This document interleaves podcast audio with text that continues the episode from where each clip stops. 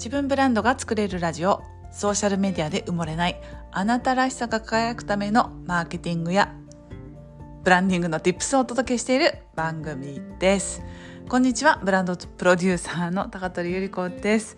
えー、やっとですねチューリヒの市内の、えー、自宅に帰ってきました。こちらは少しあのやはり暑いですけどあのまだまだ皆さん湖で泳ぐような気候ではありますけれどもね少しずつ秋を感じるそんな気候になってきましたね30度は超えていますけれども今、えー、夜の8時なんですが、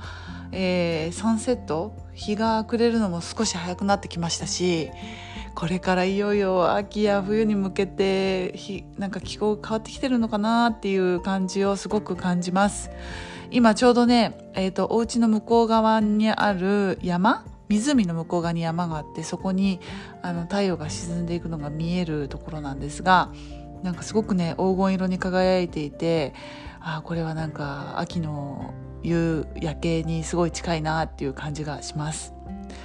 で昨晩はですねまだ満月じゃないと思うんですけどほぼ満月に近い形の月が大きなまん丸の月が向こうの山にあの落ちていくのが見えて夜中のね3時ぐらいかな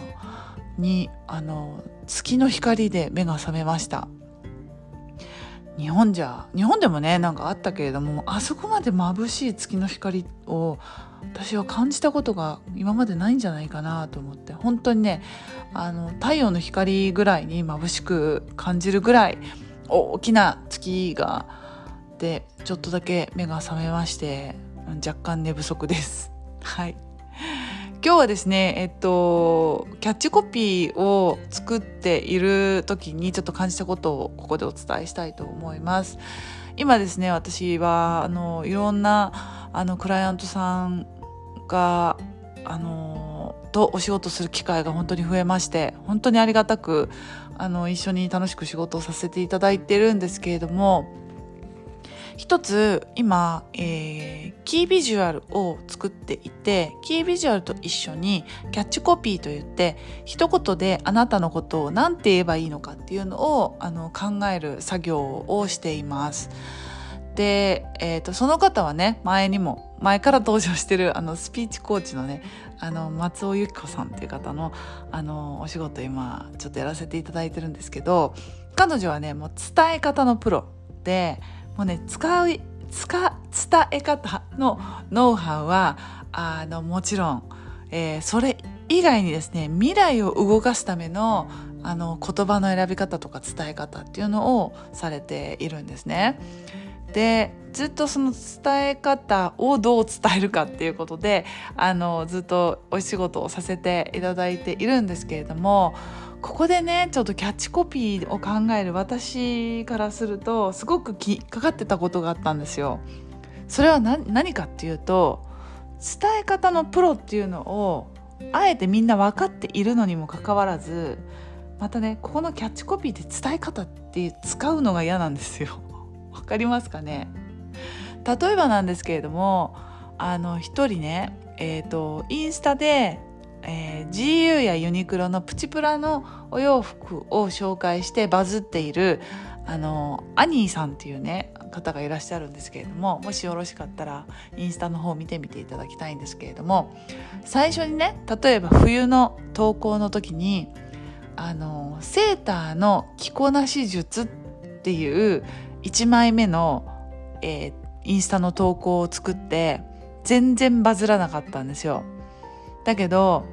それをどう変えたかっていうとオーバーサイズを、えー、着てあとあのなんだろうウエストの部分前の部分のウエストの部分に一箇所だけクッとこう入れるじゃないですか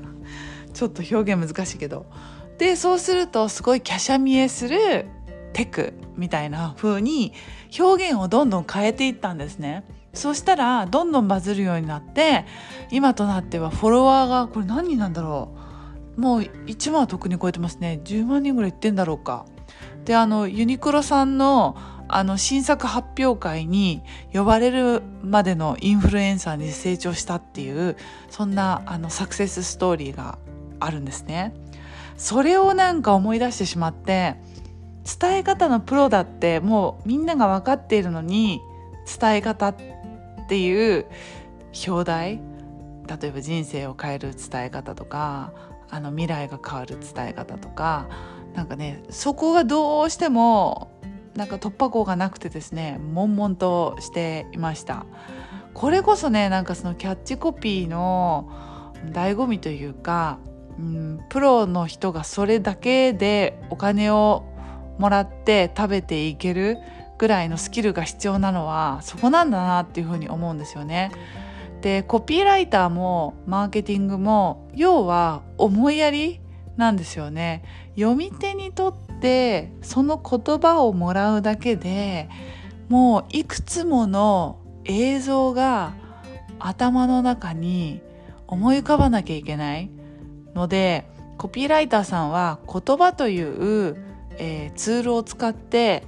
相手方の脳の中に絵を描くそんなお仕事なんですよね。だから本当にねそれを突き詰めた専門家っていうのがいるんですけれどもなんか言ってることわかるでしょうか？どうしてもね着こなし術っていうと着こなしをね紹介したくなるんですけれどもそこは着こなし術とは言わずに、えー、キャシャミエテクとかなんかふんわりなんとかかけるなんとかでふんわり、えー、なんとか女子とかねあのなんとか女とかいろいろ言葉を作ってる雑誌の編集者とかもいますけれどもそういうなんかインパクトのある言葉で、えー、誰もが同じものを想像できるものを作るっていうのは本当にクリエイティブな、えー、才能が必要とされる作業ですしそんな簡単じゃないんですよね。っていうことで改めてなんかコピーを開発するって難しいなと思いながらですね、えーと、今お仕事をさせていただきいてますそこでねちょっとね思いついちゃったあの伝え方のプロの方のキャッチコピーがちょっと今頭の中にあるので今度ね、えー、この、えー、キービジュアルができましたらですね是非あのここでお披露目をしたいと思います。でもここだと見えないからまずはここでちょっとご紹介をして皆様の脳みその中でですね私が絵を描くようにお伝えしてそれをあの最後にインスタにもしくは公式 LINE かな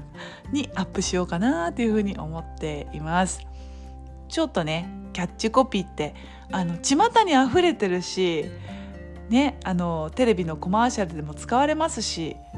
駅の広告ポスターにも使われてますしもう溢れてるんですけれどもやっぱりその中であのあなたがこう今日見たコピーの中で覚えてるものって何かありますか？きっとそれって何かこう自分が興味ある引っかかるものだったりするし自分の脳裏の中でねなんか外から入ってきた言葉に対してこう映像が浮かんできたそんなコピーがあったら是非心に留めておきながらですねあのこの人の場合はどういうコンセプトにしたらいいんだろうっていうのをなんか妄想してみるのもなかなか面白いんじゃないかなっていうふうに思います。私はねその妄想したその内容をあの可視化するそのビジュアル化をして、えー、より、えー、あなたの魅力がねきちんとあのお客様や必要とされている方々に伝わるようなお仕事をさせていただいておりますのでえっ、ー、とねそこのなんだろうもっともっとそういう部分のお仕事を増やせていけたらなっていうふうに思いながら今いろんな方とあのご縁をいただきながらお仕事させていただいてます。ということで今日も最後まで聞いていただきありがとうございました。また次の音声でお会いしましょう。またねチュース